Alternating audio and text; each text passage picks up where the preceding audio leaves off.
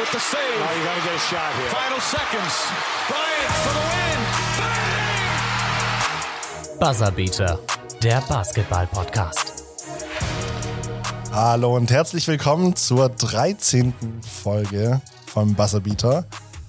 Ich bin am Start, ich bin Finn Wiedmann und an meiner Seite natürlich wie immer David Schmidhuber, ich bin auch am Start. Schön, wie wir diesmal die Nachnamen genannt haben. Ich glaube, das machen wir sonst nie, oder?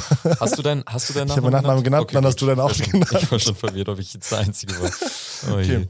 Heute wird es eine spannende Folge, denn ähm, wir haben zwar keinen Gast, wie letztes Mal, aber heute wird es mal ein bisschen politischer. Ähm, deswegen finde ich auch ganz spannend, mal wieder was so in Voll. der Richtung dabei zu haben. Außerdem sprechen wir über das beste Team in der Eastern Conference derzeit. Zumindest aktuell, ja. Ähm, ob es nur statistisch ist oder ob es wirklich das beste Team ist, sehen wir dann. Wir sprechen heute auf jeden Fall über die Brooklyn Nets. Dann Und haben wir noch ein Spiel dabei, wie immer. Zocken oder verzocken. Mit der lieben Elisa. Ja, das, ja, hört mal selber rein, wird, wird spannend. Und dann haben wir noch zum Wie immer, Abschluss des Monats. Anfang des Monats. ist und jetzt- Anfang des Monats. Anfang des Monats ist jetzt. Abgeschlossen ist der November. Rookie of the Month. Ihr kennt's. Zum zweiten Mal dabei. Wird, ja, haben wir auch mal wieder vielleicht neue Leute dabei, vielleicht die gleichen Leute dabei. Lasst euch überraschen. Ich liebe dieses, ihr kennt's. Wir haben es einmal gebracht, wie immer, wie wir es immer machen. Ihr, Ja, ihr hat, sich, kennt's hat alle. sich einfach total schon festgesetzt. Ja, ist einfach so. Ähm, politisch, und zwar, ich habe politisch angesprochen, und zwar geht es da um eine Person explizit, und zwar um Enes Kanter, seit dieser Woche Freedom, Mr. Freedom. Mr. Ja. Freedom. Ähm, wird der Kanter Freedom jetzt genannt oder nur Freedom? Er meinte, glaube ich, jetzt in einem Interview, Mr. Freedom will, Mr. er, Freedom. will er auch genannt werden. Und es haben auch irgendwie Teamkollegen, hat Ja. er gemeint, im, irgendwie im Training dann am Montag, glaube ich, nachdem es ähm, verkündet wurde, hat der, haben sie ihn dann alle Freedom genannt. Und auf dem. Trikot hinten hat er jetzt E. Freedom, hat er, glaube ich, auch gemeint. Mhm. Ähm, ja, das ist natürlich im Rahmen dessen, dass er jetzt seit dieser Woche auch amerikanischer Staatsbürger ist. Da gab es ja jetzt jahrelang, war glaube ich, staatenlos. Mhm. Ich glaube, vor sechs Jahren die, hat die türkische Regierung ähm, ihm den Pass entzogen, weil er schon sehr staatskritisch war gegen Erdogan. Er war ja auch, ähm, ist ja, glaube ich, auch Mitglied der Gülen-Bewegung. Hm. Ich Ja, okay, das macht natürlich auch wieder Sinn. Und wie wir Erdogan so gut kennen, natürlich ähm, sehr demokratisch unterwegs, der kleine Despot. Ähm, falls jetzt hier irgendein Erdogan-Anhänger ist, ist mir voll egal, falls wir euch jetzt hier abschrecken. Ähm, ich fände es natürlich mega stark, so dass Ines Kenter da seit ähm, Jahren da sich dafür engagiert und jetzt gerade vor allem ähm, oder spricht er sich aus gegen China, was dort abgeht mit den Uiguren, wie die behandelt werden, oder auch ähm, Tibetaner, heißt es Ti- Tibeter, Die Einwohner von Tibet. Ja. wie die auf jeden Fall. China behandelt werden. Und gerade im Zuge dessen, dass ja Anfang des Jahres dann die Olympischen Winterspiele dort stattfinden in China, ist natürlich ganz spannend eigentlich. Mhm. Hat er, hat er glaube ich, auch angesprochen, dass er so das deswegen hinterfragt oder dass es zumindest Sportler auch hinterfragen sollten, ähm, ob sie dann da auch teilnehmen wollen. Das ist ja auch immer so ein bisschen die Diskussion ja auch mit, was wir jetzt auch so ein bisschen haben für nächstes Jahr, wenn man beim Fußball ist mit, mit der WM in Katar. Ähm, aber ich bin da ganz bei dir. Also wofür er sich da einsetzt, für vor allem eben Menschenrechte und ähm, die Themen China, Tibet, ganz, ganz, ganz wichtig. Und ähm, vor allem auch äh, spricht er ja auch die Sachen in seiner, ich sag mal, Heimat oder in seiner ehemaligen Heimat der, der, der, der Türkei, so ist es, ähm, an. Und ähm, ich glaube, da hat er, hat er ganz klare Punkte. Ähm, jetzt, was ja dann, weswegen auch die Conversation ja so ein bisschen aufgekommen ist, warum es ja auch mehr in den Medi- Medien ist, ist ja auch so ein bisschen der, das Gespräch ähm, über LeBron James und Nike. Kannst du vielleicht auch mal noch mal ein bisschen drüber eingehen? Ähm, aber ja, so, so kam das jetzt so ein bisschen rein, weil eigentlich Ennis Cantor, muss man ja auch fairerweise sagen, Center von den, äh, von den Boston Celtics, ist jetzt eigentlich jetzt nicht ein großartiger Spieler, ist eigentlich eine Randnotiz in der NBA. aufmerksam, ja. Ähm, ich fand es auch spannend, weil er nochmal angesprochen hat, er spricht sich seit Jahren ähm, gegen die ja, gegen die Regierung aus der Türkei aus und es hat in den USA so kein gejuckt. Und jetzt, sobald er es gegen China macht, da ist es so. Und ich glaube, der Grund dafür ist einfach, weil China ein Land ist, das seit Jahren irgendwie kritisch beäugt wird, weil es natürlich gerade auf dem Weg nach oben ist, die Weltmacht ähm, zu werden, die USA abzulösen. Ähm, da strengen sie sich ja ganz gut an. Ich glaube, das werden sie auch irgendwann schaffen in den nächsten zwei Jahrzehnten. Ähm, weil sie einfach auch bei allem immer mit dabei sind, was Technologie angeht und so. Aber natürlich, was Menschenrechte angeht, sind die so weit zurück. Und natürlich ist es immer einfach dann zu sagen, aus unserer Perspektive, hier mit dem Finger immer auf andere zu zeigen, was dort alles nicht geht und so. Ähm, aber trotzdem, da ist ein Diktator am Start, Xi Jinping, der wirklich radikal mit seinen Leuten umgeht. Und sobald es kritische Äußerungen gibt, aus dem eigenen Land, aber auch aus Amerika. Ines Kenter hat sich geäußert und schon werden keine Spiele mehr von den Boston Celtics in China gezeigt. Ähm, es war mit dem ehemaligen GM von den Rockets. Von Daryl Morey, genau. Daryl Morey. Hat man Houston, die Spiele von Houston nicht mehr gezeigt, jetzt zeigt man die von Philadelphia nicht mehr, weil er jetzt dort GM ist. Das, das zeigt dir doch schon alles so, oder? Das ist schon dir doch schon alles ja. über das, das Land, wie das mit ähm, ja, Freedom of Speech und Freedom of the Press auch umgeht. Und deswegen finde ich es tatsächlich auch ähm, legitim, da können wir jetzt einmal nochmal drüber Ja. sprechen. Ich habe es ja schon angesprochen, so LeBron James, Ennis Cantor ist jetzt so ein bisschen hin und her gegangen, wobei sie nicht miteinander direkt gesprochen haben. Ähm, aber ich finde es, wie wir jetzt auch schon sagen, sehr, sehr gut, dass er das anspricht. Er hat ja auch irgendwie die Möglichkeit, sich zu äußern. Und er hat auch eine größere Plattform. Und dass er so auf Missstände in China, klar, das ist ja auch der Grund, warum sich jetzt gegen China, nachdem das auch mit Daryl Morey zum Beispiel war, das groß in den Medien waren, als er sich geäußert hat, da kam ja von der NBA eher wenig, weil natürlich auch das von der NBA gewollt ist, dass man den Markt in Asien vor allem noch ausbaut, weil man da noch Potenzial hat. Und vor allem, weil ja Yao Ming auch eine lange Karriere dort hatte und dort das- deswegen auch den Basketball populär gemacht hat. Aber dass er deswegen das anspricht und es auch wichtig ist, ist ganz klar. Und da hat er dann um, ging es ja dann auch vor allem um LeBron und seine Beziehung zu Nike. Und da hat er jetzt dann auch, nachdem er am Dienstag dann eine längere, längere Pressekonferenz dann hatte, ähm, hat er dann auch nochmal da was dazu gesagt. I'm sure it's going to be a very uncomfortable conversation for him. I don't know if he is going to want that. I will make it like really comfortable for him, and I don't know if if he is educated enough. But I'm here to educate him, and I'm here to help him uh, because it's not about money. It's about morals, principles, and values. It's about what you you know always stand for. There are way bigger things than you know money. And now, if you stop making, if LeBron stop making money now, he can have his grandkids and grandkids and grand- grandkids can- have the best life ever. But I feel like there's definitely time to athletes to stand up for the things that they uh, believe in and uh, stand up for the things that are not just in America issues, but all over the world. Und ich glaube, das ist das Ding. Also nochmal ganz kurz aufzudröseln. Ähm, auch schönes Wort. ähm, es geht ja darum, dass LeBron sich, wenn es um Black Lives Matter geht und andere, ähm, Organ ähm, andere Movements, Bewegungen in den USA, da ist er immer sehr ähm, outspoken. Das heißt, da setzt er sich immer sehr für ein. Aber jetzt bei, bei der Thematik mit China ist er ruhig. Also das ist ja das Thema, was ja hier auch kritisiert wird. Und im gleichen Atemzug wird auch Michael Jordan noch kritisiert von Ines Kenter und ähm, John Cena, unser WWE-Wrestler. Ist ja inzwischen Schauspieler, aber naja. Ähm, ich finde es ganz cool eigentlich, dass, dass, der, dass der keine Angst hat, da irgendwie Leute zu nennen, sondern wirklich sie beim Namen nennt und sagt, es kann nicht sein, dass ihr in der USA euch für Sachen einsetzt, für Menschenrechte, aber sobald sie woanders passieren, ist es euch egal. Ja, und ich fand aber in dem Atemzug, also was ich schwierig finde, muss ich sagen, jetzt haben wir es auch gerade Ja. gehört, I'm here to educate him. Wo ich mir so denke, Also, Also- so allwissend. äh, Genau, also Ja. es ist echt gut, was er sagt in dem Zitat, groß, großteils, aber ich finde, er stellt sich jetzt teilweise so ein bisschen da, man sieht es jetzt auch die Medienpräsenz in ganz vielen verschiedenen Medien und da müssen wir jetzt auch noch drüber reden, Mhm. dann auch in Medien, wo ich sagen muss, das kannst du eigentlich mit den Werten, die du vertrittst, da solltest du dir nochmal Gedanken machen. Wenn du auch I'm here to educate him sagst, dann solltest du dir da auch mehr Gedanken machen. Jetzt mal nur so gesagt. Ähm, aber das finde ich so ein bisschen schade, dass er da, da ist er auch ein bisschen drauf eingegangen. Sie haben ja jetzt auch letztens erst gegen ähm, die Los Angeles Lakers gespielt, die Boston Celtics. Und da war ja eigentlich so dieses Aufeinandertreffen. Und da wurde dann auch so ein bisschen drauf geschaut und gesagt, vielleicht gibt es dann auch die Möglichkeit, dass die beiden miteinander sprechen. Und dann wurde ja LeBron danach befragt, ob es irgendwie Möglichkeiten gab, ob Cantor mit ihm gesprochen hat. Mr. Freedom, sorry, ich sage immer noch Ennis Ich Cantor, auch, aber ja. aber Cantor Freedom natürlich.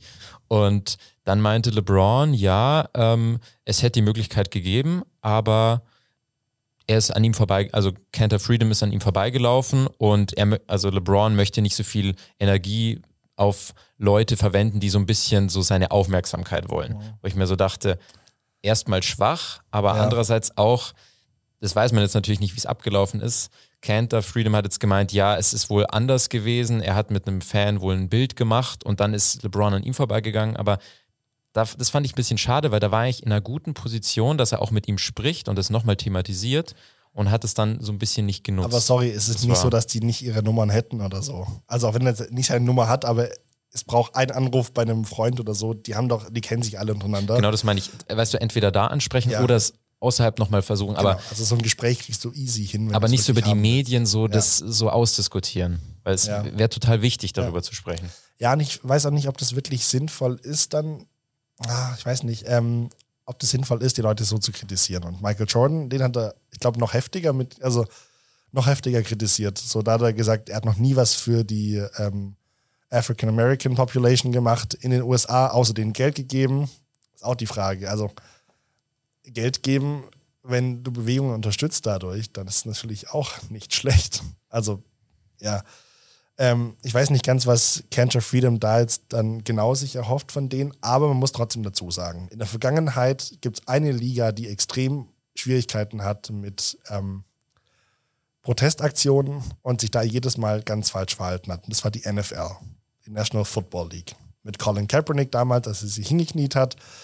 Und die NBA hat sich eigentlich da immer ganz gut angestellt, was sowas anging, was solche Social Justice Themen anging. Letztes Jahr haben sie dann sich wirklich dafür eingesetzt, nochmal mit ähm, der George Floyd-Thematik.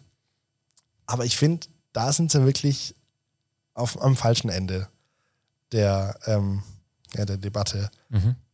weil sie eben jedes Mal in China sich vermarkten wollen und gleichzeitig dann halt doch auf die Menschenrechte, ja, ähm, wie formuliert man das? Ohne, Ja, sie geraten so ein bisschen ins Hintertreffen. Ja. Ja. Man hat das Gefühl, dass sie sich noch nett nicht formuliert, ja. so, dass sie sich nicht Es juckt sie überhaupt nicht, hat man das diplomatisch Gefühl. Genau. Also Geld ist das Wichtigste so und Scheiß auf die Moral und auf die Ethik. So hat man das Gefühl.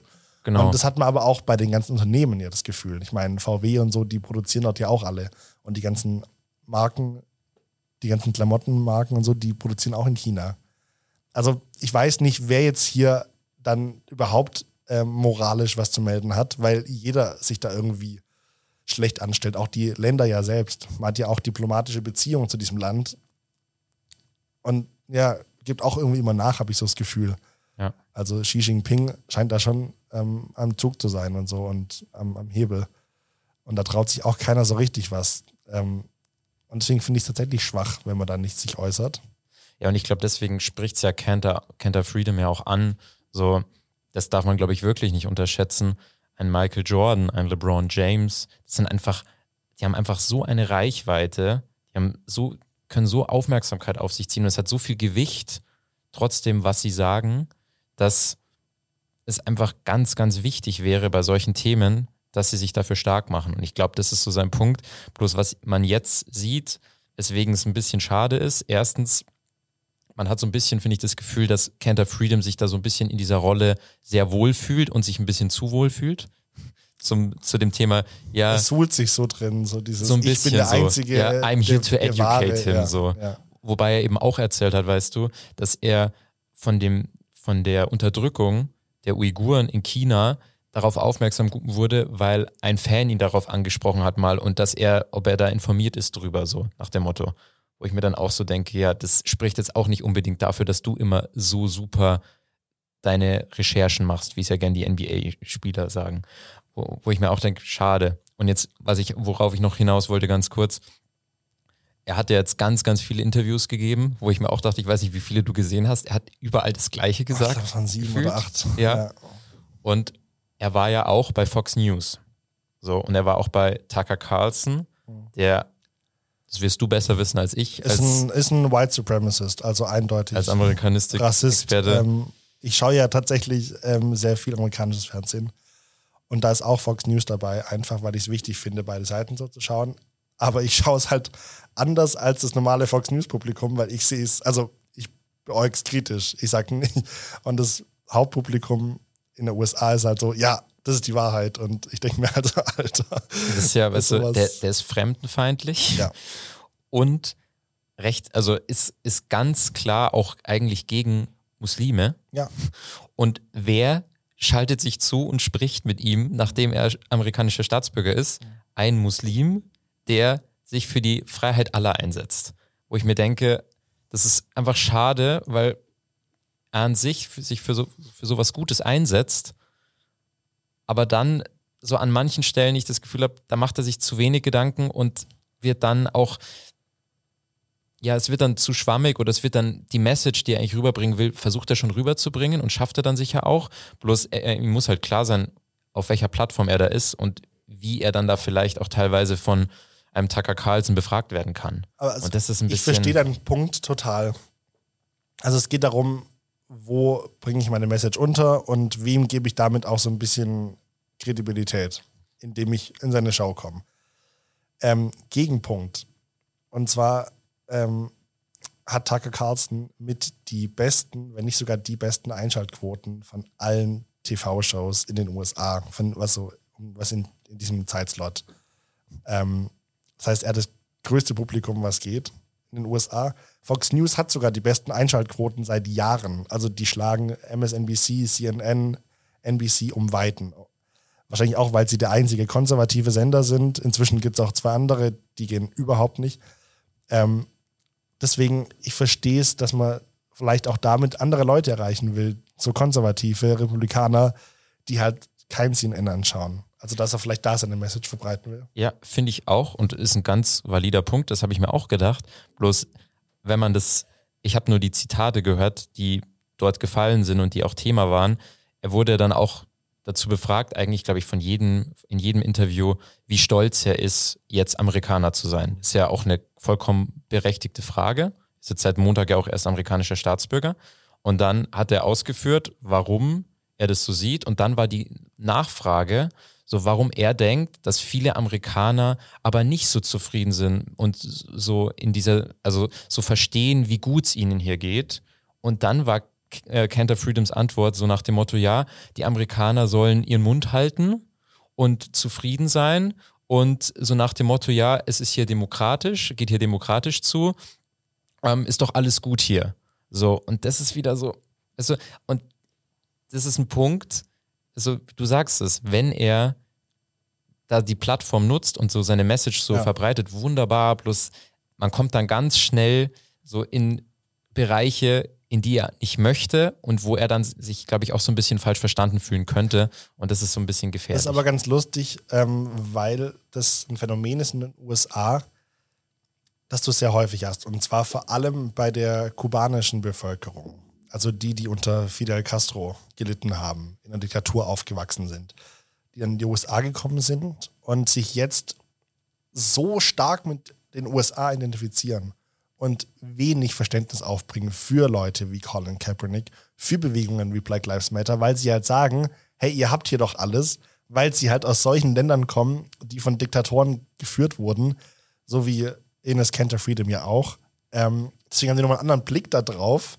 Und ich weiß nicht, ob, ob man es einerseits den Leuten absprechen kann, andererseits ist es natürlich schwierig, weil ich werde mich jetzt nicht hier hinsetzen und sagen, die USA ist so perfekt und ähm, macht alles richtig, weil das ist es nicht. Wenn du dich kritisch mit den USA auseinandersetzt, dann weißt du, dass da auch vieles einfach falsch läuft. Dass sie wenig aufgearbeitet haben in den letzten, von den letzten Jahrhunderten, was da passiert ist. Und deswegen weiß ich nicht, inwiefern er dann halt reinschwätzen kann im Sinne von, hier ist doch alles so toll und so, weil nicht jeder hat diese Erfahrung.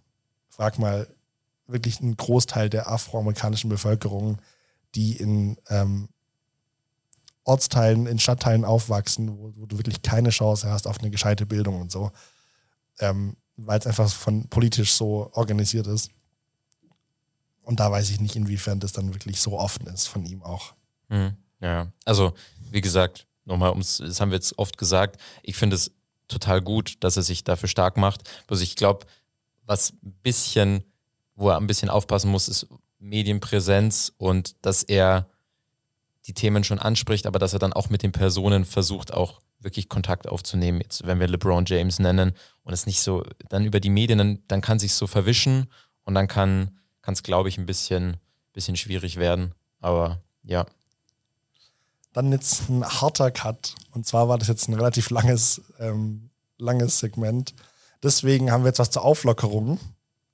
Ähm, und jetzt haben wir nämlich, wie schon angeteased, äh, dass wir Elisa da haben. Ähm, deswegen haben wir jetzt das Spiel da. Und die stellt es euch jetzt auch vor.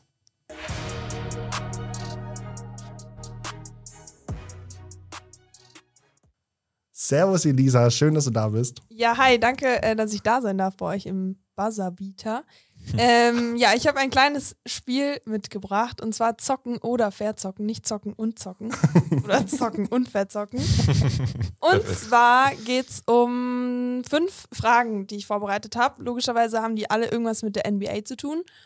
Und es funktioniert folgendermaßen. Ich habe, ich stelle immer eine Frage und bei diesen Fragen gibt es logischerweise immer eine gewisse Anzahl an Antwortmöglichkeiten. Also zum Beispiel, wie viele Bundesländer gibt es in Deutschland? 16.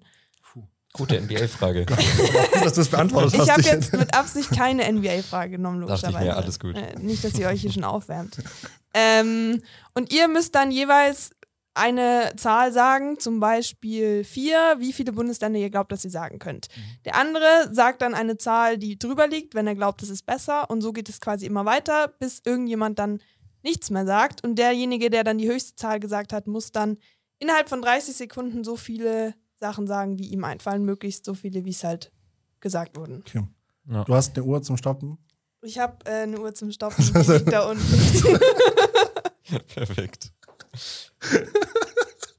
Ja, das fängt schon mal geil an. Nein, nach was? Er will's Willst du meinen. mir- ich gebe gib mir deins, ja. Ist auch der coolere Ton. Professionalität wird hier groß geschrieben. Sehr gut. Okay, seid ihr soweit ready? Yes. Also, ja, doch, das Spiel haben wir ja schon mal gespielt, in, ich glaube, in der dritten Folge oder so. Ja. Da habe ich, glaube ich, verloren, wie bei jedem Spiel. Deswegen- Aber ich, du hast mir schon so ein bisschen auf die Nase gebunden gegen Alex Vogel. War, da, hatte ich, da hatte ich mal einen würdigen Gegner. Ja, wo du Spaß. schön reingeschissen hast. Kann man so sagen. Ich habe einen Ehrenpunkt zumindest geholt. Aber Gut. bin Elisa, gespannt. dann kannst du mit der ersten Frage anfangen. Okay, die erste Frage ist, und zwar mal ganz leicht angefangen. Es gibt die Western Conference und die Eastern Conference in der NBA. Wie viele Teams kennt ihr denn aus der Western Conference? Willst du anfangen? Du musst es halt in Ja, 30 Sekunden eben, machen. Eben 30 Sekunden, das dachte ich gerade dran. Ja, ich fange mal, ich ja. fang mal mit 10 an. Okay. Also 30 Sekunden denke ich ja dran. 13? 14? Oh, ich weiß nicht, ob ich die Zeit Das war so, du willst einfach nur, dass ich sie alle Wisst ihr, wie aufzähle. viele es insgesamt sind? Ja, Ja, 15, klar. als Hälfte, Hälfte. Ihr nur. Aber das Ding ist, hat tatsächlich die Zeit. Gut. Boah, das wird heavy, aber Ja. klar, ich sag 15. Gut, dann mach bitte. Memphis Grizzlies. Äh, warte. hier, hier, hier. Jetzt Gut, mal ganz ruhig, so- David. Ganz ich dachte, ruhig. ich soll gleich. 15? Ich muss nicht äh, ausschreiben, oder? Also aus, äh, ganz aussagen. Ich kann Nee, einfach nur die Städte reicht, sagen, ja. oder? Weil sonst wird es echt heftig. Ja, nix reicht. Sind wir mal so nett, ja. Okay. Das ist nett. Okay, 3, 2, 1, go. Golden State, Houston, Oklahoma, Memphis, äh, New Orleans. Ähm, ach du Scheiße. Ich stehe komplett auf dem Schlauch. Mhm. Scheiße. Wollte ich jetzt so nicht sagen, aber. Alter. Mir fällt Phoenix. Mir fällt nichts mehr ein. Okla ähm, Los Angeles Clippers, Los Angeles Lakers. Ich bin einfach bei 8.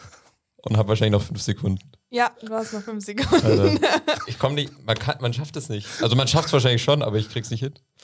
Die Gut. Zeit ist um. Ja. Damit sind die 30 Sekunden vorbei. Also Ja, es wären jetzt noch die Golden State Warriors gewesen, zum Die ich Beispiel. Die hast du gesagt. Die hast du Golden gesagt? State, ja. Portland, Sacramento, San Antonio, Utah und so weiter. Problem ist, weißt du, wie ich es angegangen wäre? Ich wäre halt geografisch vorgegangen. Mhm. Vorteil, wenn du Amerikanistik studierst, dass du weißt, wie die Städte aufgebaut sind. Ja, wäre Ähm, wär klug. Aber ich gewesen. hätte es trotzdem nicht hingekriegt, glaube ich. Die Zeitlich Zeit ist halt das Ding. Cool. Aber erster Punkt für mich, würde ich dann sagen. Ne? Erster Punkt für Finn, Stark. ja. Gut, gute Leistung. Wirklich gut. Ho hoch verdient. Zweite Frage. Spieler, die mehr als 175 Einsätze in den Playoffs hatten. Stand September 2020. Insgesamt sind es 20 Spieler. Mhm. Und sind Okay. aktive und ehemalige, oder? Ja. Ja. Okay. Okay. Ähm, fünf, Sieben? acht, Mach mal. Okay. okay. Also ganz kurz, wenn ich einen falschen nenne, ich sage einfach so viele, ja. Ja, sag Passt. einfach, Gut, sag okay. einfach. Okay, drei, zwei, eins. Kobe Bryant, ähm, Tim Duncan, LeBron James, Steph Curry nicht, ähm, Michael Jordan, Scottie Pippen, ähm, Dirk Nowitzki, Kareem Abdul-Jabbar, ähm, oh Gott, äh, ähm, oh mein Gott, äh, ja komm, Steph Curry, Clay Thompson, Die Zeit ist rum. Du hattest sieben und du hast insgesamt acht gesagt, oder? Ja, wenn alle acht gestimmt haben. Nee, Also es haben nicht alle acht gesagt. gestimmt. Wie, wie viele haben gestimmt? Oder wie viele Sieben waren haben falsch? gestimmt. Also bis Dirk Okay. Nowitzki haben alle gestimmt. Echt Aber jetzt? danach, also Steph Curry und so, die haben nicht mehr gestimmt. Ich habe acht Ja. gesagt. Du hast- Ja. Hast Ich glaube, du hast acht gesagt. Oh nein. Damit geht leider dieser Punkt an David. Nein. Ebenso hoch Wer wär's noch gewesen? natürlich. Also nur, sag mal, so zwei, Äh, drei. Tony oder Parker. so. Ja. Ähm, Manu Ginobili? Ja, Müsste der wäre auch noch sein. dabei gewesen. Ist Larry Bird dabei gewesen? Larry Bird ist nicht dabei, nee. Ja, macht Sinn, weil die Warriors sind immer so, durch, so Mhm. durchgehuscht. Oder Ja. Brian Scott steht jetzt hier zum Beispiel auch noch, Dennis Ah. Johnson und so weiter. Ah, Aber du warst nicht schlecht, so sieben kamen Okay. schnell. war gut. 1-1. War echt gut. Wenn man das mal mit, die- mit der ersten Runde vergleicht. Naja. Okay, dritte Frage. Und zwar Spieler mit einer deutschen Staatsbürgerschaft, die in der NBA aktuell spielen oder mal gespielt haben seit 1985. Finde ich eine coole Sache, coole Frage. Mhm. Ähm, acht. Sag ich wieder acht. Boah, acht gleich. hat's vorhin schon so gebracht. Insgesamt sind es wieder 20 tatsächlich. Puh. Ich sag zehn. Ja, ähm, ähm, ja, dann mach mal. Soll ich machen? Ja. Es geht darum, dass sie mal gespielt haben, einfach in der NBA, Ja. oder? Genau, also Okay. die waren halt mal bei irgendeinem Verein in der NBA. Okay. Oh nein. Oh, jetzt hätte ich es noch. Äh, nee, passt. Gut. Okay. Wenn du Mach noch. du. Nee, mach Du du. hast gesagt, ja? Okay, dann fange ich an. Du hast wie viele gesagt jetzt? Acht. Ich Zehn. sag zehn. Zehn. Mhm. Okay, drei, zwei, eins. Go. Chris Kamen, Detlef Schrempf, Dirk Nowitzki, Isaiah Hartenstein, Dennis Schröder, uh, Isaac Bonga, Moritz Wagner, Franz Wagner. Scheiße. Wen haben wir noch? Warte mal. Maxi Kleber und du weißt es und mir fällt keiner mehr ein. Warte mal. Wie viel Zeit habe ich noch? Eine Sekunde. Und auch Scheiße. Paul Ah, Zipser. Ja, genau. Paul Zipser. Der wäre mir auch noch eingefallen. Ja, FC Bayern Basketball. Letztes erst im Podcast gehört mit ihm. Ja, perfekt. Ja, aber äh, also Paul Zipser wäre noch dabei gewesen, Tibor Pleiss wäre noch dabei gewesen, Tim Olbrecht, Mhm. Daniel Hm. Theiss, Stimmt. ähm, ja, und sonst hattest du eigentlich eh ziemlich viele. Ja. Ja. Uh, Daniel, Daniel Theiss. 2-1 ärgert und beides mal nicht selbst verdient. Alle Okay, drei Male. vierte Frage, beziehungsweise 2 zu 1 für Finn. Ja. Schon die entscheidende Frage, ne? Wenn ich sie jetzt gewinne. Ja, Hätte vorhin vielleicht, ich hätte vorhin vielleicht nicht so große Töne spucken sollen. ja, das ist Karma, das ist Karma, es kommt alles Ja. zurück. Spieler, die innerhalb ihrer Karriere mehr als 25.000 Punkte gemacht haben. Da zählen jetzt Freiwürfe alles Mhm. rein. Alles, was irgendwie im Korb gelandet ist. Wie viele haben wir? 18. Ich dachte gerade, es wären echt mehr, warum auch immer. Ja. Ähm, fünf. Ähm, sieben. Du zählst immer schon mit. Ich mache das immer, ich mach das dann Acht. immer random. Acht. Okay. Neun. Zehn. Zehn von 18 ist aber auch nicht so geil. Elf. Das ist mehr als die Hälfte. Okay, gut, ich bin raus. Du bist raus bei Ja, elf. ich will sehen. Ich habe ja bis jetzt auch abgeliefert, also ich bin guter Dinge. Okay, 3, 2, 1, go. Kobe Bryant, Michael Jordan, Larry Bird, ähm, Magic Johnson, Dirk Nowitzki, Tim Duncan, Kareem Abdul-Jabbar, Will Chamberlain. Wie viel Zeit habe ich noch? Zehn Sekunden. Ähm, boah. Es fallen mir wieder keine Leute ein. Scotty Pippen ist falsch. Und ähm, Shaquille O'Neal. Die Zeit ist eh rum. Okay. Aber. Hast, hast du LeBron und Kobe? LeBron habe ich nicht gesagt. nee, LeBron Ah. hast du nicht gesagt. Kobe Bryant Kobe. hat er gesagt. Okay. Aber es waren eh zu Auch drauf kommen wenige. können. Es waren Ja. leider eh zu wenige. Wie viel Damit- waren es? Hast du mitgezählt von denen, die richtig? Also, wie viel waren richtig? Es waren sieben richtig, glaube ich. Okay. Genau, also ein Punkt für Finn. Und deswegen Stark. haben wir jetzt, glaube ich, 3 zu Drei, 1, eins. oder? Ja. Und noch ein, ein Sollen für, die, noch- für die Ehre. Für die Ehre, dass du, auch, dass du den Punkt auch noch selber spielst. Finn. Wäre doch mal eine Idee. Bitte. Okay, äh, letzte Frage. Teams, die noch nie die NBA gewonnen haben. Oh. Uh. Insgesamt gibt es da zwölf Stück. Okay. Puh. Vier. Mm, sechs. Sowas nicht. War vorhin eh schon so eklig. So, Ja, du sieben. führst 2-1 Sieben. und dann gehst du gar nicht mehr drüber und ich muss dann wieder. Sieben. äh, dann wieder. Ähm, Hä? Siehst auch so, Acht. du kannst mit deiner eigenen, deine eigene Qualität kannst du gewinnen. ja, genau, hier. Und bloß heute ist sie nicht da. Das ist das Du hast Problem. acht gesagt. Ja, ich habe acht gesagt. Von zwölf. Mhm. Ja, ich find's uncool, wenn ich jetzt nichts sag. So. Dann sag ich halt neun. Oh, du bist asozial. Ich krieg Warum? neun zusammen. Ähm, Wobei, wenn ich alle 30 Teams aufzähle in 30 Sekunden, dann geht das. ja. ja, gut, das geht nicht, mein Freund. Sehen wir gleich. Ja. Fang an. Pro Sekunde ein Team. Was habe ich Okay. gesagt? Neun habe ich jetzt. Du hast neun gesagt. Was Oh, und ganz uncool. Okay. Drei, zwei, eins, go. Pelicans, Clippers, Nets, Hawks, äh, Wizards, Orlando Magic, oh. Ähm, Phoenix, nein, nee, nee, nee, sorry. Ähm, Portland, Oklahoma, Toronto, ah, nein. Wie waren's? Acht habe ich jetzt. Ja, acht hatte ich auch. Aber Oh. da haben nicht alle davon gestimmt. Nicht. Phoenix wäre tatsächlich richtig gewesen. Nee, Phoenix.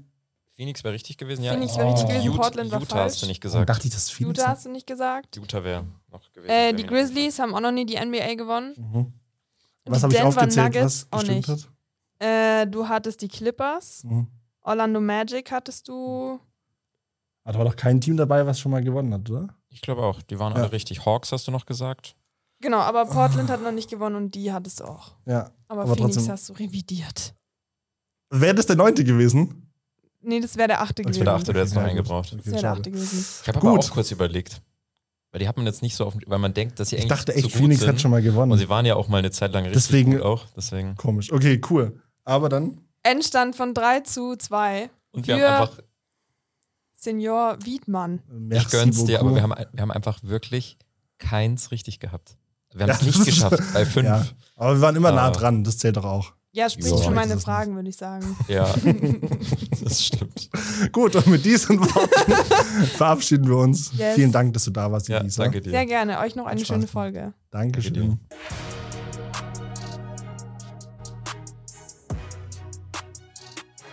So, jetzt haben wir hoffentlich die Stimmung wieder ein bisschen aufgelockert. ja, Finn, immer, ich muss dich nochmal beglückwünschen. Danke. War wirklich eine ganz starke Leistung. Aber auch voll verdient. Ja, auf jeden Fall. Also wenn man dreimal wirklich richtig liegt und es so aufzählt, ist einfach, einfach stark. Ja. Ja. Und wer auch stark ist, da sind wir bei, sind wir bei Oh Teamwork Gott. makes the dream Oh das war. Hätte ich war nicht besser machen wunderbar. können, den Übergang. Da sind wir bei den Brooklyn Nets. Du hast es vorhin schon angekündigt. Erster in der Eastern Conference. 15 Siege, 6 Niederlagen. Und das, obwohl ja eine Personalie immer noch jetzt nicht mehr so ganz drüber steht über dem Team, aber natürlich immer noch Thema ist, Kyrie Irving. Und ja, zuletzt Sieg gegen die New York Knicks, 112 zu 110. Und ja, Das war was, ein was kann man ich fand es aber sagen? ein geiles Spiel eigentlich, muss ich ganz kurz sagen. Ich fand, es war am Schluss nochmal ganz knapp. Evan Fournier nochmal für die Knicks mit einem schönen Dreier. Der Dreier war, Ja. der war heftig. Ähm, hat mir schon Spaß gemacht, einfach so ein, so ein kleines Matchup, einfach so in, in New York, wer hat jetzt hier was zu melden und Und dass vor allem dann einfach die letzte Possession dann bei 110, 110 dann zu James Johnson geht Ja. und der dann an die Freiwurflinie kommt und das Spiel entscheidet. Also das hat, das hat auch, hat auch gut gepasst. Ja, wobei ich, es tut mir, ich tue mir immer noch ein bisschen schwer, sie einzuschätzen. Also klar, 15 zu 6 ist ziemlich solide, muss man ja auch sagen. James Harden und Durant sind jetzt zum, in Anführungszeichen ein bisschen auf sich alleine gestellt, weil dann doch der dritte Star fehlt, der natürlich das Team nochmal deutlich besser machen könnte.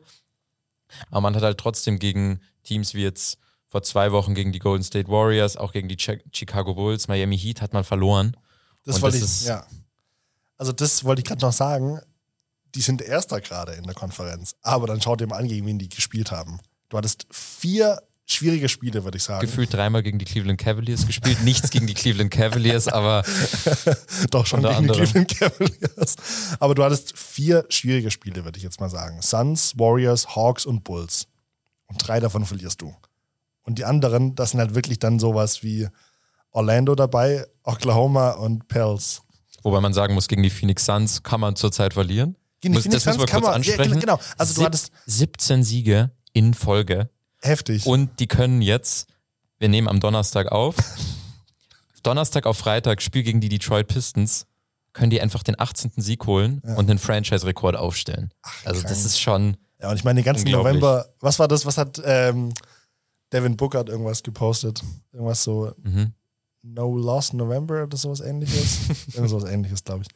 Ähm, ja, nullmal verloren ja, jetzt ist, jetzt ist Booker halt leider, leider ein bisschen Ja. verletzt, aber Aber trotzdem, klar, natürlich verlieren. kannst du gegen die verlieren. Aber das zeigt mir doch, gegen die schwierigen Gegner, da tun sie sich schwer. Also da läuft es eben nicht so. Und dementsprechend die Siege, die sie halt geholt haben, das waren halt gegen, äh, gegen, gegen einfache Gegner. Deswegen würde ich dieses ganze 15 zu 6 jetzt gar nicht mal so hochhypen wollen. ja, und das Problem ist halt so ein bisschen, das kann, da können wir gleich mal einsteigen jetzt und reingehen. Kevin Durant spielt eine unglaubliche Saison, aber da sind wir genau bei diesem Problem, glaube ich, das, das Größte ist bei den Brooklyn Nets bis jetzt, sie sind extrem abhängig von einem Spieler. Und das hat man ja eigentlich verhindern wollen, dadurch, dass man ja James Harden letztes Jahr dazu, dieses Jahr dazu geholt hat im Januar. Ja. Per Trade dann aus Houston, viel diskutiert. und Kyrie Irving ja auch Teil der Mannschaft ist. Aber Kyrie Irving wegen Covid-Protokoll nicht dabei und James Harden spielt bis jetzt eine mehr als traurige Saison. Ja. Und das ist das, was mich so tatsächlich so richtig ankotzt an dieser ganzen Sache. Wie Kyrie Irving einfach Durant voll gegen die Wand laufen lassen hat damit. Also so dieses Versprechen damals, als die 2019 gekommen sind, ich glaube, die Jordan war auch noch dabei, das waren die drei.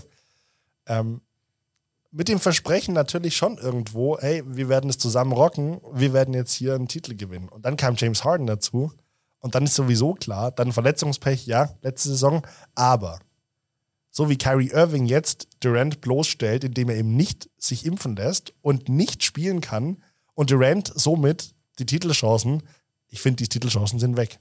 Ohne Kyrie Irving würde ich auch sagen, Und haben dementsprechend finde ich das so asozial von Kyrie. Irving. Also ich wäre als an, an Kevin Durants Stelle wäre ich so angepisst, bin ich ganz ehrlich. Das nervt mich jetzt schon mega, weil ich es richtig uncool finde und sowas von nicht teamfähig. Und das passt aber auch wieder zu Kyrie, dass du eben auch nicht weißt, so was du kriegst, aber du weißt immer, irgendwas wird passieren. Ich weiß nicht, was ich zu Kyrie dann noch da hinzufügen soll. Ich finde, du hast es gut zusammengefasst.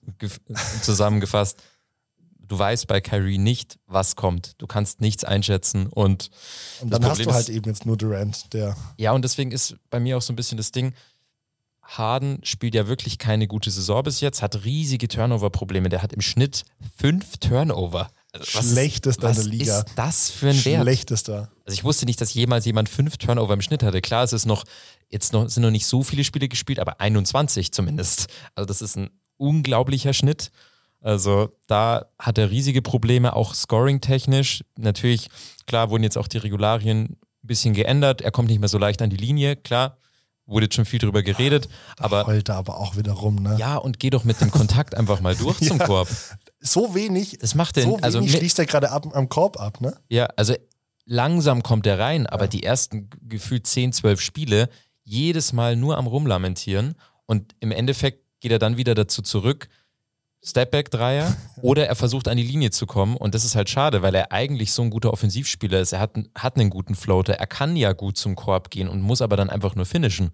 Und wenn er das konstant macht, dann kriegt er auch irgendwann mal die Pfiffe wieder. Bloß du musst halt einfach durchziehen und auch weiterhin Layups versuchen oder zumindest anderweitig scoren und das tut ihnen weh, aber wo ich nochmal zurückkommen wollte, auch auf das mit Kyrie, Problem ist einfach auch, glaube ich, was man nicht unterschätzen darf, dass Harden sich auch so ein bisschen eingespielt hat, nachdem er dann kam, dass er mehr der Ballverteiler ist. Dass er weniger auch den Ball hat und weniger scoren muss. Und jetzt ist er einfach wieder in der Situation, nachdem Kyrie nicht da ist, dass er, es ist wieder eine Scoring-Last da, die er tragen muss.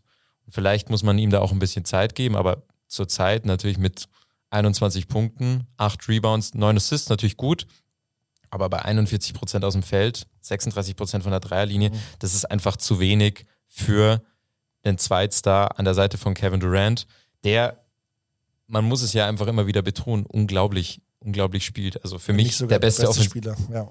Wenn nicht sogar der beste Spieler in der NBA. Und der beste Offensivspieler aller Zeiten, würde ich auf jeden Fall sagen. Also der ist unfassbar talentiert natürlich, aber dem kannst du, und das machen die Brooklyn Nets ja auch zurzeit, und das kann man auch verstehen, du kannst ihm in jeder Situation den Ball geben. Es wird im Zweifel was Gutes passieren. Was man aber dann auch sieht. Außer der Schuh ist einen Zentimeter zu groß. und deswegen scheidest du gegen die Milwaukee Bucks in den Playoffs aus. Entweder das oder was man auch sieht, gegen Golden State haben sie vor zwei Wochen gespielt, sehr klar verloren. Da hatte Durant keine so gute Nacht, hat dann in der zweiten Halbzeit kaum mehr getroffen, hatte am Ende, glaube ich, 19 Punkte. Und da sieht man dann eben wieder diese Abhängigkeit. Wenn es bei Kevin Durant nicht läuft zurzeit, dann können die Brooklyn Nets wirklich kein Spiel eigentlich gewinnen. Und das ist eine, das ist problematisch. Und da kann dann James Harden wenig oder trägt zu wenig bei. Jetzt gegen die, äh, gegen die Knicks war er sehr gut. Hat er, ich glaube, 34 Punkte am Ende gehabt, fast ein Triple-Double. Da hat man gesehen, wie er auftreten kann und was auch die Brooklyn Nets brauchen von ihm. Aber sonst ist es zu viel Kevin Durant und zu viel mach mal. Und was er auflegt, 28,5 Punkte, unglaublich bei extrem guten Quoten aus dem Feld. Aber da muss man ansprechen, das möchte ich dich jetzt auch fragen. Ja. Das sind ja nur nicht, nicht nur die zwei. Jetzt haben wir viel über die beiden gesprochen, James Harden, Kevin Durant. Aber wer ist für dich so dahinter?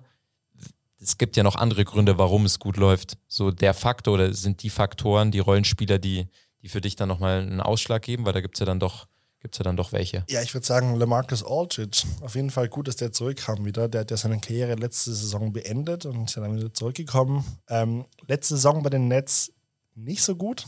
Also lief, lief gar nicht gut, als er ankam. Aber seitdem ähm, hat er sich so gut reingespielt und jetzt auch Blake Griffin den Starting-Platz ähm, ähm, äh, streitig gemacht.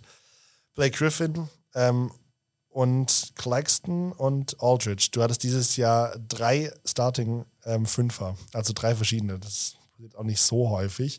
Claxton natürlich verletzt, deswegen der tut ganz arg weh. Aber Marcus Aldridge hat sich da schon ganz gut reingespielt. Nicht nur, weil er so stark ist, sondern auch, weil Blake Griffin so unterirdisch ist. Der schlechteste Dreierwerfer in der ganzen Liga. Wie viel Prozent, weißt du es? Oh, äh, irgendwas mit 22, was? 22 Prozent. Noch weniger, glaube ich. Was weniger, was 18. Es waren, glaube ich, 18 Prozent oder so. Ich glaube, letztes Jahr waren es irgendwie 24 Prozent oder so und ähm, oder vorletztes Jahr jetzt sind es 18 Prozent. Das ist unterirdisch. Aber da muss man den Bogen spannen. Also ich, ich sehe bei dir mit Aldridge auch den Punkt, wichtiger Mann, vor ja. allem offensiv. Ja. Das sieht man nämlich schon, wenn Durant mal nicht auf dem Feld ist, was eh nicht viele Minuten sind, dann spielen sie es gerne, spielen sie gerne Pick and Roll, dann mit Aldridge und Aldridge nimmt dann den Mitteldistanzwurf und da muss man ja sagen, das hat er in San Antonio schon über Jahre genial gemacht, auch in Portland ist ja ein Veteran, der einfach über die Jahre dieses Mitteldistanz-Game etabliert hat. Er trifft sogar seinen Dreier bei wenigen Versuchen, ich glaube knapp 1,5, mhm. trifft er ihn sogar ganz gut, aber er kommt natürlich über sein Mitteldistanz-Game, aber da ist der Unterschied zu Blake Griffin, das ist ganz nett, finde ich. So, Blake Griffin kann man nicht spielen, weil er wie du sagst, nicht werfen kann, zumindest zur Zeit. Und auch nicht mehr danken kann. Das sind so zwei Dinge. Also er war nie der beste Dreierwerfer, er war nicht immer schlecht, aber ähm, sein, sein Signature-Move, seinen Dunks kann halt auch nicht mehr. Deswegen weiß ich nicht, ob der überhaupt noch tragfähig ist. Aber defensiv, sagst du, ist er ja, ja, ja. Ist er wichtig? Ja. Und bei Aldridge ist aber genau das Gegenteil das Problem. Er ist defensiv das ist unglaublich. Er legt 13,5 Punkte auf, ist aber meiner Meinung nach, ich bin gespannt, wie sie es dann in den Playoffs machen, eigentlich fast nicht spielbar, weil was man an Punkten kassiert wegen LeMarcus Aldridge, das ist extrem. Das Wobei ist wirklich ich- extrem. Spannend finde, dass das Defensive Rating ähm, deutlich besser ist diese Saison als letzte Saison. Ähm, und das Offense Rating ist jetzt in den letzten 14 Spielen, haben sie das zweitbeste Offensive Rating. Ähm, was ja auch schon mal ganz spannend ist, weil letztes Jahr war ja dieses Ding, dass die in der Offense so viele Punkte geworfen haben, dementsprechend auf die Defense auch, dass sie die komplett ja, liegen lassen können. Ja, Weil- links liegen gelassen genau. ungefähr. Ja. Weil egal wie viele Punkte sie hinten kassieren, sie werden vorne mehr machen. Und ähm, das finde ich jetzt ganz spannend, dass es mit der Defense eigentlich besser läuft. Wobei ich, da müssen wir, Ja. glaube ich, auch wieder ein bisschen auf den Punkt zurückkommen am Anfang. Die Teams, die man bis jetzt gespielt hat, die waren nicht die besten. Keine Und Offensivstart. ich glaube, ich glaub, da sehe ich auch das Problem, du hast es jetzt schon angesprochen. Sie haben mit Nicholas Claxton wirklich einen guten Fünfer, der defensiv stark ist. Aber sonst ist man defensiv schon eher anfällig. Also man hat, wenn man es vor allem individuell betrachtet, Durant ist natürlich ein guter Verteidiger. Harden kann es auch, wenn er mal Lust hat. Er hat nur nie, nie Lust zu verteidigen. Das, war ist immer schlimm, vor ein ihm paar Wochen, zuzusehen. wo er diesen Ball hatte, wo er nicht hinterherlaufen wollte, weil er dachte, der Ball rollt ins Aus. Ja. Und dann holt sich der Gegenspieler den Ball. War das gegen Detroit? Nee, ja, das war, gegen wen war das? Gegen weiß die, gar nicht mehr. gegen die Kings? Ich weiß es nicht mehr genau, aber das war eine Szene, da, da kann man nicht. Das ist aber so typisch Harden wieder. Manchmal hat er einfach so einen Brain Fart, wo er einfach so keine Ahnung, was er gerade macht. Da ist er ganz unaufmerksam. Man hat auch gefühlt, man hat auch dann nicht das Gefühl, dass er Lust hat, defen, äh, defensiv irgendwas Nee, zu machen. nee, und das- und das gehört das einfach nervt. dazu. Und das ist fürs Team einfach wichtig. Aber wen wir noch nicht angesprochen haben, das ist nicht für die Defensive so bekannt, der aber meiner Meinung nach ein ganz wichtiger Transfer auch war, Paddy Mills. Also von San Antonio gekommen, auch wie LeMarcus Aldridge, schon extrem lang in der Liga. Ich glaube, jetzt seine 13. Saison äh, von San Antonio gekommen. Der bringt von der Bank genau das Scoring, das sie noch brauchen. Und das, da merkt man aber auch so ein bisschen, wenn er nicht so seine 15, 20 Punkte macht, dann wird's eng. Weil klar, Durant, der macht schon so seine 30 im Schnitt. Dann ist es spannend, was macht Harden? Und dann tatsächlich, was macht Paddy Mills? Weil Joe Harris zurzeit verletzt, Knöchelverletzung. acht Wochen. Der geht Ja. ihn natürlich total ab. Boah. Und das ist natürlich auch für die, Verletzungspech haben sie schon wieder. ja, und das ist für die, für die Nets natürlich auch schwierig, weil sie dann das, das Spacing, das sie natürlich auch brauchen, das Shooting weniger haben. Aber da ist Paddy Mills 47,5 Prozent trifft er an Dreiern. Das ist ein Wahnsinnswert bei Überragend, gut, also bei einer hohen Anzahl an Versuchen, sechseinhalb. Das ist schon, das ist schon enorm. Und man hat auch das Gefühl, Durant und er und allgemein das Team, die verstehen sich schon sehr gut. Er ist schon sehr, sehr gut integriert.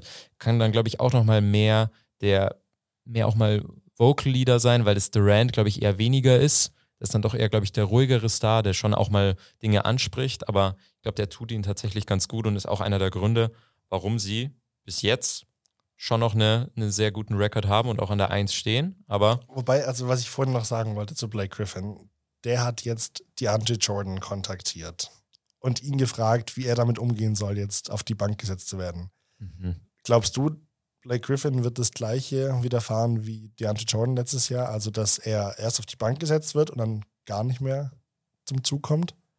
ich glaube, es hängt ganz davon ab, wie er, wie er jetzt reagiert. Also das, was du jetzt erzählst, hatte ich, wusste ich nicht. Und wenn das aber dann schon in den Medien war, ist es, glaube ich, für dich als Spieler, der spielen will, nicht ganz so gut. Ich weiß nicht, wie das angesprochen wurde jetzt, auch mit Steve Nash, aber das über die Medien zu kommunizieren, finde ich jetzt erstmal schwierig. Fürs Teamgefüge vor allem auch. Ähm, aber ich glaube, bei ihm hängt es wirklich ganz davon ab, wie kann er offensiv beitragen und trifft er seinen Wurf okay. Wenn er seinen Wurf, weißt du, wenn er seinen Dreier zu 30 Wenn man Prozent trifft. seine- Okay. Einfach, okay, ist schon genug so. Also das ist schlecht, das ist gar nicht gut, aber dann, weißt du, dann muss man zumindest den Wurf mal contesten. Sonst hast du am Ende so dieses Ben Simmons Dilemma. Der steht dann draußen an der Dreierlinie und keiner kommt. Und das ist dann, dann kannst du Kevin Durant gefühlt doppeln, so nach dem Motto Ja, so ein bisschen. Aber das und ist tatsächlich auch so, was du das gerade ansprichst. Sobald Durant gedoppelt wird, finde ich, wird es schwierig für die Nets. Also da tun sie sich dann sehr schwer, habe ich das Gefühl gehabt.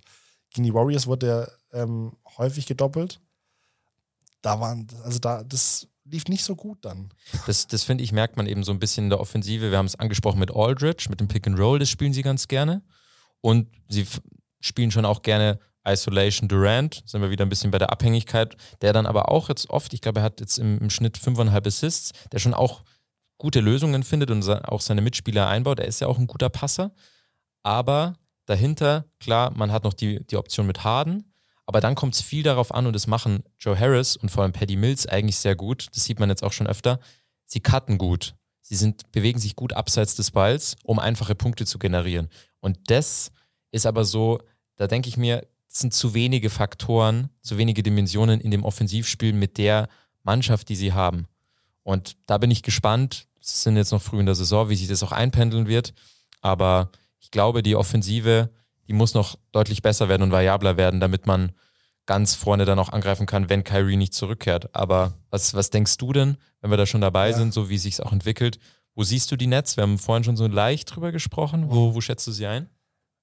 Also ich sehe die, den Osten, der wird schon mal deutlich besser. Ähm, ich sehe sie nicht in den Finals. Ich sehe sie aber zumindest, also Maximum Conference Finals.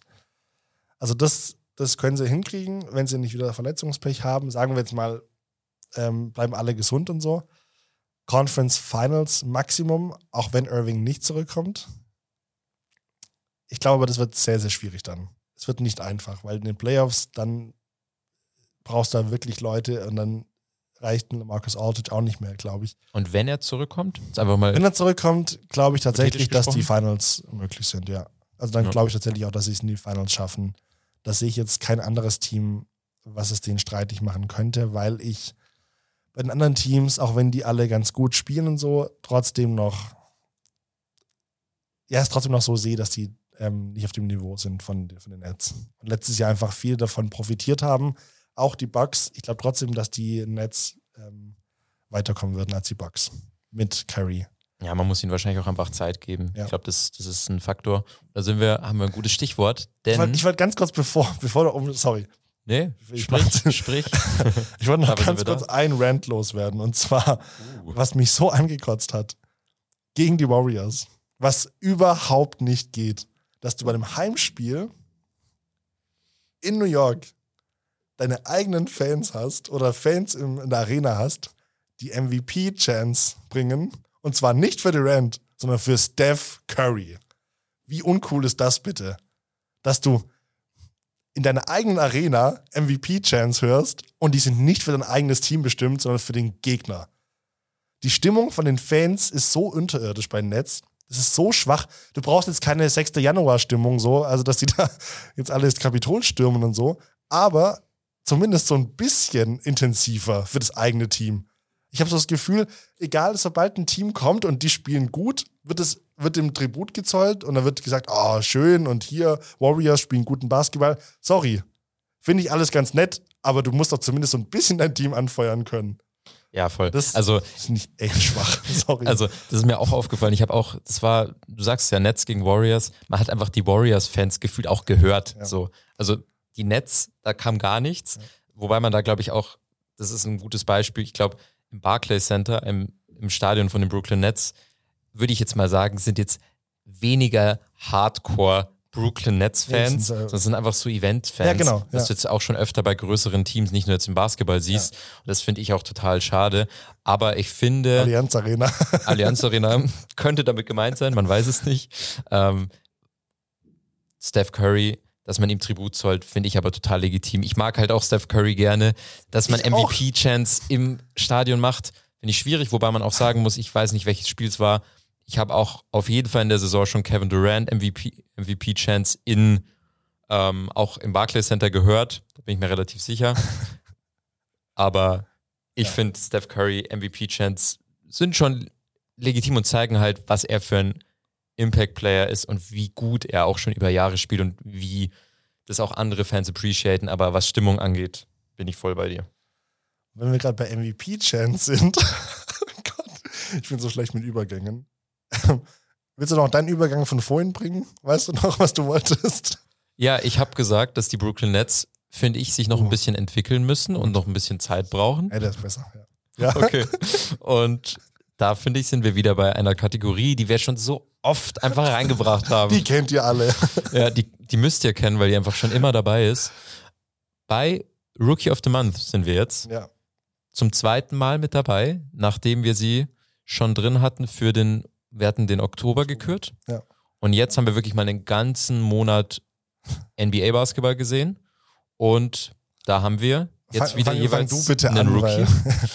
Bei mir Ähm, war es letztes Mal so Monat. unterirdisch. Ich wurde so fertig gemacht für meinen Pick letztes Mal. Ich will, ich will erstmal deinen Pick hören und dann komme ich mit Von meinem. wurdest du fertig gemacht? ich will jetzt keinen Namen nennen, aber naja, ich kann es verstehen. Ja, dann, dann bringe ich mal meinen Pick. Ich glaube, da kann man auch wieder geteilter Meinung sein, aber wer mir aufgefallen ist, ist, ich kann mal so anfangen, da bin ich gespannt, ob du drauf kommst. Das ist der 17. Pick von den Houston Rockets. Türke. Alperen Şengün von den Houston Rockets. Er hat letztes Jahr noch tatsächlich in der türkischen Liga gespielt und er ist da sogar MVP geworden. Der ist jetzt 19, war, hat, hat dann letztes Jahr eben im Alter von 18 Jahren da den MVP gewonnen. Ähm, und ist deswegen auch so, so hoch eingestellt. ähm, und ja, was gefällt mir an ihm? Ich frage mich gerade, wer ist das? Kann man kennen. ja, Äh, es ist ein sehr mobiler Big Man. Das gefällt mir so am besten fast an ihm, dass er eigentlich, kann es noch nicht, aber ich finde, er hat so das Potenzial, dass er vielleicht alle Positionen auch verteidigen kann. Er ist eher auf der 4 und 5 zu Hause, ist 2,6 Meter sechs groß. Also jetzt für einen Center schon eher klein, aber hat extrem gute Ansätze schon gezeigt, jetzt vor allem defensiv. Wurf ist schon da, ist noch nicht ganz so ausgereift, aber er trifft jetzt seinen Dreier schon ganz solide, hat jetzt über die, über die ersten 21 Spiele, ich glaube es sind 21 Spiele, nicht ganz genau, aber so um den Dreh, hat er 40% Dreierquote. Jetzt im November hat er 47% Dreier getroffen. Klar, ist nur bei 1,2 Versuchen, aber trotzdem eine sehr, sehr gute Quote. Und ja, besticht aber nicht nur dadurch, Explosivität zum Korb ist auch da. Das heißt, er hat nicht Angst vor Gegenspielern, zieht rein und bedient auch seine Mitspieler. Er schafft es, die in Szene zu setzen, hat knapp drei Assists bisher im, im Schnitt. Deswegen, da sehe ich sehr, sehr viel Potenzial. Dann sind wir wieder bei dem, wie wir angefangen haben. Ich glaube, er kann sich da in Houston auch einfach gut entwickeln. Jalen Green, Nummer zwei Pick, der sagt auf jeden Fall was. der ist auch in Houston. Der, der muss auch erst noch den nächsten Schritt machen. Dem muss man auch Zeit geben. Und bei Houston, sie haben jetzt ein paar Spiele auch gewonnen. Ohne Daniel Theiss, der aus der Rotation gerutscht ist, muss man es auch mal kurz dazu sagen. Bisschen, bisschen komisch. Mal schauen, was da passiert, ob der auch vielleicht dann getradet wird. Ähm, aber glaube, eine gute Situation auch für ihn, weil er noch ein ganz, ganz junger Spieler ist. Und ich glaube, der kann ganz, ganz große Schritte machen und ein sehr, sehr guter Spieler werden.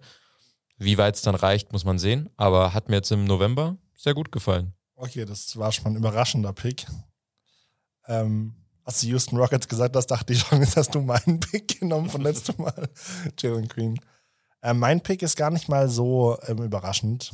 Und zwar habe ich den wir, Evan Mobley, Evan Mobley von den ähm, Cavs, Cleveland Cavaliers.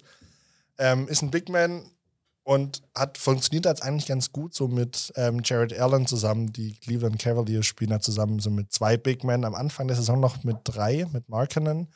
Ähm, und es funktioniert eigentlich ganz gut. Und jetzt vor allem, wenn wir auf den November eingehen, ja, wir sagen ja Rookie of the Month. Die Cleveland Cavaliers haben im, Okto äh, im November ähm, fünf Spiele in Folge verloren. Die haben insgesamt ein 11 zu 10 ähm, 11 zu 10 Bilanz. Und von diesen fünf Spielen, die sie verloren haben in der Niederlagenserie, ähm, da waren bei vier Spielen war Mobley nicht dabei. War verletzt wegen Ellenbogenverletzung. Und das zeigt mir tatsächlich so ein bisschen, für mich ist ein Spieler dann wertvoll, oder dann merkt man es, wenn er fehlt. Wenn er nicht dabei ist. Wenn er dabei war, dann sind sie, was sind sie dann? 8 zu November, äh, 8 zu 2 äh, mit ihm und ohne ihn 8 zu 6. Sorry, ich weiß nicht, was es vorher mit diesem 11 zu 10 war. Auf jeden Fall ähm, deutlich, deutlich besser mit ihm. Jetzt muss man natürlich dazu sagen, die Gegner, die sie hatten, sind natürlich relativ äh, einfache Gegner gewesen und die Niederlagen, die sie dann kassiert haben, waren dann schon gegen, ja, gegen heftigere Teams. Also so, man kann es dann schon verstehen, ähm, dass sie, da hätten sie, glaube ich, auch mit ihm Schwierigkeiten gehabt. Deswegen weiß ich nicht so recht, ähm, wie man das einschätzen kann. Ähm, trotzdem finde ich, also er führt gerade die Rookies an bei Blocks, 1,7 im Schnitt. Ähm, der ist Zweiter bei Punkten und Rebounds von Rookies und ist einfach ein überragender Verteidiger unterm Korb. Ähm, einige Spiele haben die Cavs jetzt auch schon gewonnen, weil eine Defense eben so stark abgeliefert hat, auch gegen die Orlando Magic im, ich glaube, vorletzten Spiel oder letzten Spiel. Ähm, also wirklich ein sehr athletischer Center auch, was, was du selten hast. Nimmt inzwischen auch wirklich vermehrt Catch-and-Shoot-Würfe von außen. Was ich auch ganz spannend finde, gerade als Rookie haben ja viele immer so ein bisschen Angst oder wenn sie reinkommen in die Liga und trauen sich viel nicht und der hat eigentlich gar keinen Respekt so vor den Leuten, sondern er macht einfach und das finde ich ganz cool. Also am Anfang hat er sich noch ein bisschen reingetastet und jetzt kommen da wirklich Würfe von außen. Die Dreier fallen noch nicht wirklich gut. 32 Prozent in den letzten Spielen, aber trotzdem ähm, ist da wirklich schon sehr Verbesserungspotenzial zu sehen. Deswegen finde ich, hilft das einem Team auf jeden Fall richtig gut und deswegen Evan Mobley, finde ich, ist mein Rookie of the Month. Hatte ich, war bei mir auch drin, so ein bisschen in der Konversation. Mhm. Weil du sagst ja, er, er legt gute Zahlen auf. Bloß, ähm, was man nur dazu sagen muss, glaube ich, er hat halt jetzt, ich glaube, wann hat er sich verletzt? Ich glaube, Mitte November irgendwann mal. Deswegen nee, hat, er, ja, hat er ein bisschen was verpasst wegen seiner Ellenbogenverletzung. 16.11., ich glaube, gegen die ähm, Celtics war das. Genau, deswegen, ich weiß jetzt nicht genau, wie jetzt da so die Niederlagen kamen. Deswegen hat er jetzt ein paar Spiele verpasst. Aber auf jeden aber Fall ein guter er kam danach stark zurück, vor allem. Mhm. Das fand ich so spannend. ist er wieder zurück? Das habe ich. Hab ist wieder zurück, genau. Danach ah. war er wieder gegen ähm, Orlando und gegen Dallas hat er jetzt wieder gespielt. Und das fand ich immer ganz, das fand ich ganz spannend zu sehen, wie kommst du nach so einer Niederlagenserie auch wieder zurück. Und sobald, als er wieder reinkam und ja, mhm. gegen die Magic, ist jetzt einfach, aber trotzdem. Franz ähm, Wagner spielt bei den Magic, ne? aber ist schon einfach. haben sie wieder rumgerissen und das fand ich eigentlich ganz stark. Jetzt haben sie zwei Sieger in Folge, deswegen, mhm. ja. Ja, Franz Wagner möchte ich nur auch nochmal kurz erwähnen. Den hatte ich nämlich, den hatte ich, hatte ich natürlich auch mal nochmal überlegt, hatte ich auch drüber nachgedacht, weil der natürlich auch gerade extrem gut spielt. Ähm, aber das muss man, glaube ich, auch nochmal sagen. Du hast es jetzt gerade bei Mobley auch erwähnt, fand ich auch einen guten Punkt. Das merkt man, finde ich, generell bei der Rookie-Class so ein bisschen. Es ist extrem auffällig, finde ich, wie wenig die Rookies Zeit brauchen gefühlt. Also sind, einige sind schon wirklich gut da. Klar, es gibt auch andere Beispiele, aber wenn wir jetzt zum Beispiel Wagner nehmen, wenn wir jetzt zum Beispiel Mobley nehmen, Scotty Barnes, da sind schon einige dabei, die wirklich gute Zahlen auflegen und schon gut beitragen. Klar, jetzt bei nicht besonderen Teams, aber trotzdem schon sehr, sehr stark abliefern und schon echt sich gut akklimatisiert haben. Und das ist schon echt beeindruckend, weil das nicht immer bei den, bei den Rookies oder bei den generell NBA-Spielern in ihrer ersten Saison so ist, weil es natürlich ein ganz anderes Level ist. Ähm, aber ja. Stimmt. Dann war das jetzt die vorletzte Folge vor Weihnachten. Ich glaube, eine machen wir noch. Yes. Ja. Auf jeden Fall. Kriegt man noch hin. Einmal hören wir uns noch, bevor es dann heißt, äh, hier, Under the Mistletoe. das singt er wieder. Das singt er wieder. Gut. Gut. Dann, dann bleibt uns noch ein bisschen, bisschen anzuteasen, natürlich. Ähm, wenn ihr uns auf Social Media folgen wollt und da unseren wunderbaren Content verfolgen wollt, was ihr solltet, weil da hat sich einiges verändert. Ja, Dank an Markus Lenhardt geht raus. Der Social Media Experte, der bei uns auf Instagram bei Buzzerbeater M945 die Fäden zieht. Und bei Facebook findet ihr uns natürlich auch unter Buzzerbeater M945. Dann, ja. Ich glaube tatsächlich, dass wir in Zukunft unsere Social Media Sachen am Anfang anteasern müssen, weil ich weiß nicht, wie viel am Schluss noch zuhören. aber was. Naja. Aber was. Dann also, hören wir uns aber nochmal und bis dahin. Hat sehr viel Spaß gemacht. Gehabt euch gut. wohl. Bryant with the save. You gotta get a shot here. Final seconds. Bryant for the win. Bang! Buzzerbeater, der Basketball-Podcast.